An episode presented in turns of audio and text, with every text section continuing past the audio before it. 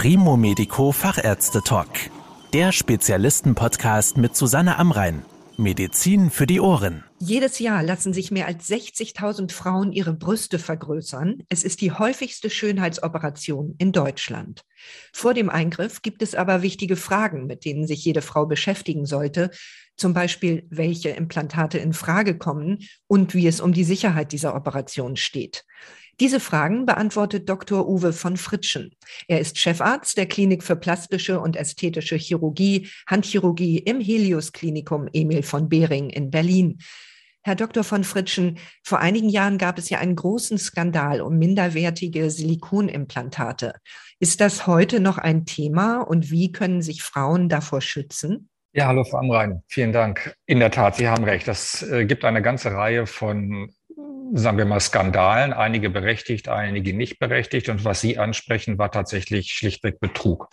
Es ist halt Silikon für Industrie verwendet worden statt medizinisches Silikon. Und gegen solche Sachen kann man sich natürlich schwer schützen, wenn überhaupt. Es gab dann eine ganze Anreihe von anderen Problemen, teilweise wirklich banale Sachen, die aber sehr viel Verunsicherung verursacht hat man wird sich nicht hundertprozentig gegen solche Sachen schützen können. Ich denke, was die Frauen machen können, ist, dass sie sich einen seriösen Kollegen suchen. Also ein perfekter Internetauftritt muss nicht immer unbedingt perfekte Erfahrung bedeuten. Und wenn man zu sehr aufs Geld schaut, das zeigt ja gerade der PIP-Skandal, den Sie da aufzeigen, ist das vielleicht auch nicht zielführend. Also hochwertige Implantate und ich denke, wenn man die Tragedauer dieser Implantate berücksichtigt, relativiert sich das. Vielleicht noch so als kleine Anmerkung. Also ich bemühe mich ja seit vielen Jahren, dass wir ein Implantateregister in Deutschland bekommen. Das ist ja nun endlich Gesetz geworden. Und ich denke, dass das wirklich ein Punkt ist, der tatsächlich zu so einer Qualitätsverbesserung führen wird und dass man solche Auffälligkeiten wie, wie diese Betrügereien endlich mal etwas früher entdeckt, sodass möglichst wenig Frauen zumindest geschädigt werden.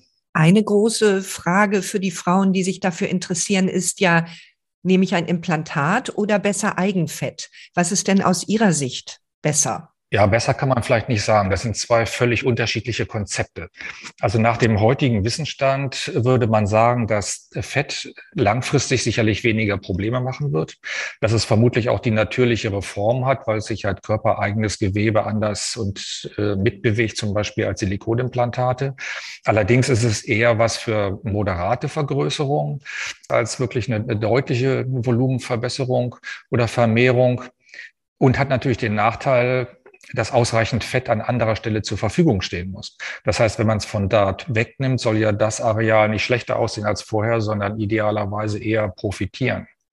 Das nächste ist, dass Fett nicht wie bei Silikon einfach in großer Menge eingebracht werden kann, sondern es muss es ja im Anschluss auch eine Durchblutung stattfinden. Und das geht nur, wenn es an den Mantel, in dem man es einbringt, angepasst ist. Das heißt, will man eine größere Vergrößerung, müssen häufig mehrere Operationen durchgeführt werden, was natürlich auch wieder Kosten verursacht.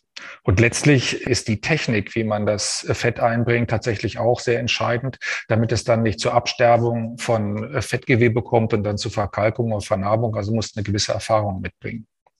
Und Silikon im Gegensatz hat eben den Vorteil, dass das Volumen sehr gut messbar ist. What you see is what you get. Ja, also das kann man genau sagen und ist auch zunächst mal nur ein Eingriff, hat aber den Nachteil, wenn Sie so wollen, dass mit Sicherheit Folgeoperationen sein werden und auch, dass, sagen wir, Probleme durchaus nicht selten, sondern eher häufiger sind langfristig.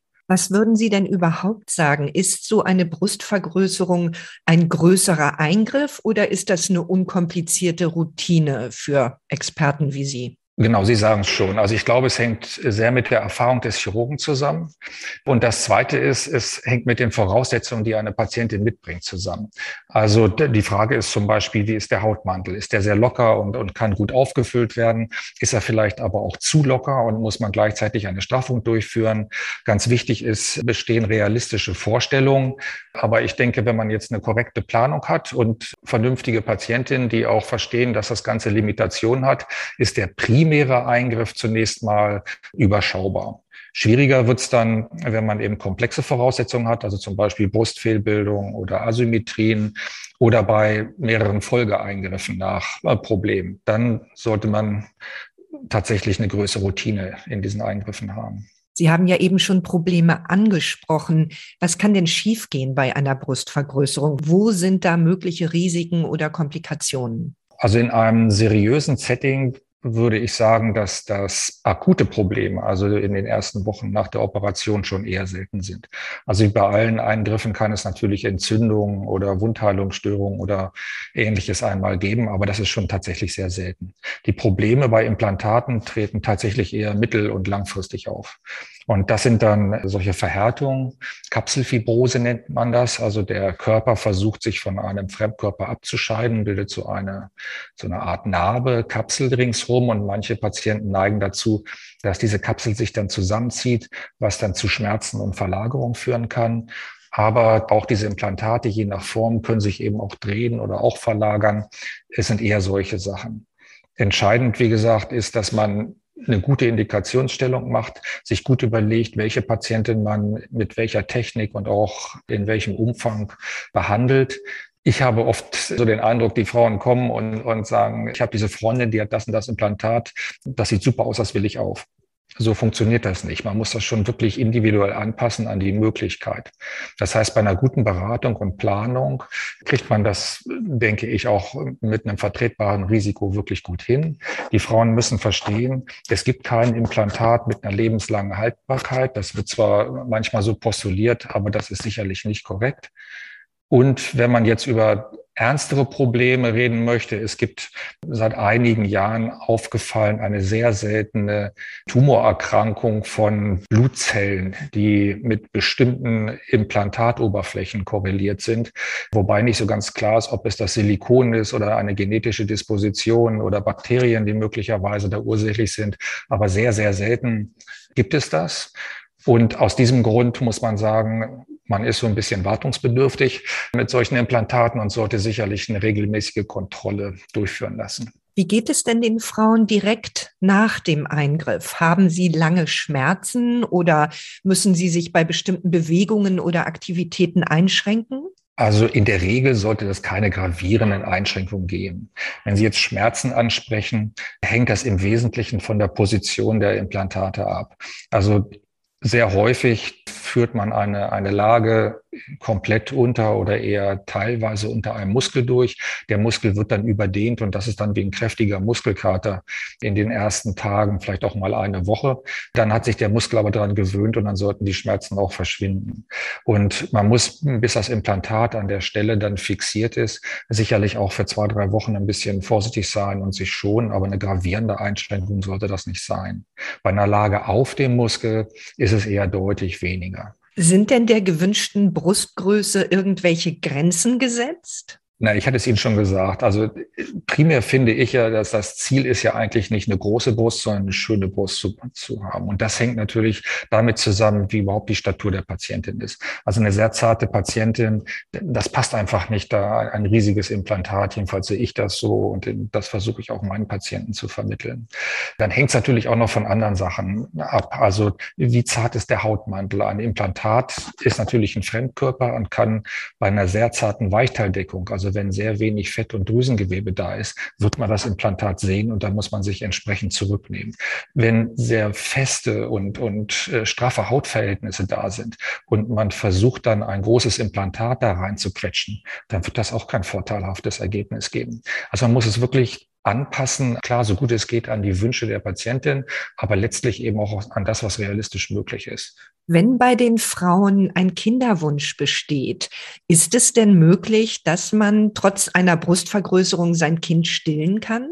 Ja, also bei diesen Eigenfetttransplantationen zum Beispiel ist es überhaupt kein Problem. Und bei den Silikonimplantaten ist bislang nie nachgewiesen worden, dass Silikon per se irgendeinen Einfluss auf Stillen hat. Dann ist es höchstens die Narbenbildung, die ein Problem machen könnte. In aller Regel wird ja der operative Zugang zu der späteren Implantatlage wird ja in der Unterbrustpfade gelegt. Das heißt, die Brustdrüse wird überhaupt nicht tangiert. Wir haben früher auch häufiger Zugänge durch die Brustwarze gemacht. Da muss die Drüse dann durchtrennt werden. Und da könnte man sich vorstellen, dass das möglicherweise dann auch einen gewissen Effekt haben könnte. Aber bei jungen Frauen äh, würde man das wahrscheinlich ohnehin nicht machen. Und es ist auch wirklich selten, dass der Zugang noch verwendet wird. Also zusammenfassend sollte kein Problem sein.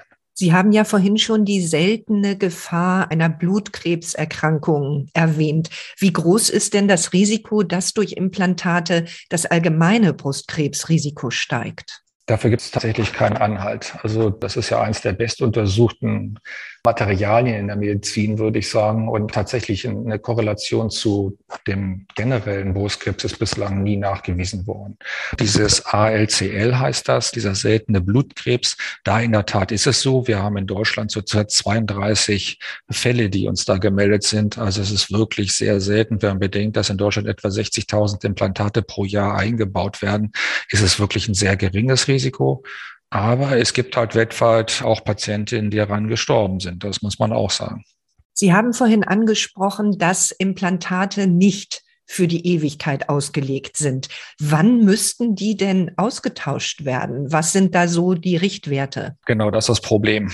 Es gibt nur Richtwerte. Und das ist das, wo meine Hoffnung auch so ein bisschen drauf liegt mit dem Implantateregister, was ich angedeutet habe. Es gibt keine verlässlichen Zahlen. Früher sagte man immer so zwölf Jahre ungefähr. Das kommt von einer größeren Studie aus den Vereinigten Staaten, die aber schon ewig her ist, bei der nachgewiesen wurde, dass nach zwölf Jahren 50 Prozent der Implantate wieder wieder entfernt waren. Und zwar aus allen Gründen, weil die kaputt gegangen sind, weil sie nicht mehr gefallen sind, weil sie einen Brusttumor entwickelt haben, was weiß ich. Und insofern würde ich sagen, so pauschal können wir es tatsächlich im Moment nicht sagen. Die Implantatqualität ist deutlich besser geworden als früher, so man schon hoffen kann, dass sie ein bisschen länger auch tatsächlich halten. Ich denke, es ist wichtig zu sagen, es sind keine lebenslangen Materialien. Es wird mit Sicherheit bei jüngeren Frauen nochmal gewechselt werden. Und ich empfehle einen jährlichen Ultraschall Ultraschall und wenn dann nach 15 Jahren im Ultraschall nichts Auffälliges ist, gibt es auch keinen Grund, das zu wechseln. Und sollte dann da die Hülle irgendwie problematisch aussehen oder man sagt, Mensch, irgendwie sieht das kaputt aus, dann ist man klug beraten, wenn man es lieber wechselt, bevor man Probleme bekommt. Und wie ist es, wenn man denn nun nach einigen Jahren sagt, ich hätte jetzt doch lieber wieder eine kleinere Brust? Kann man die Implantate beziehungsweise auch das Eigenfett unkompliziert wieder entfernen? Das Eigenfett natürlich nicht. Äh, Eigenfett sind ja lebende Zellen, denen ist es ja egal, ob sie vorher am Bauch oder Bein waren und jetzt in der Brust wohnen. Die kann man jetzt nicht einfach wieder rausschneiden, weil die in sehr, sehr feinen, so kleinen Tröpfchen sozusagen eingebracht werden. Also die sind mal drin habe ich ehrlich gesagt auch noch nie gehört, dass eine Frau dann äh, findet, dass da wieder irgendwas reduziert werden soll, ja, weil das in der Regel sehr natürliche Formen gibt. Mit dem Implantat, natürlich kann man Implantat entfernen. Das löst das Problem aber meistens nicht, weil durch diese Dehnung, durch das Volumen ist dann auch ein größerer Hautmantel entstanden und der Hautmantel muss dann meist ebenfalls adressiert werden. Also sehr, sehr häufig wird man dann tatsächlich auch eine Bruststraffung durchführen müssen, damit man wieder eine hübsche Form bekommt. Vielen Dank für Ihren Rat und Ihre Erklärungen, Herr Dr. von Fritschen. Sehr gerne. Das war der Primo Medico Fachärzte Talk. Danke, dass Sie zugehört haben. Mehr Informationen rund um das Thema Gesundheit und medizinische Spezialisten finden Sie auf primomedico.com. Bis zum nächsten Mal, wenn es wieder heißt Medizin für die Ohren.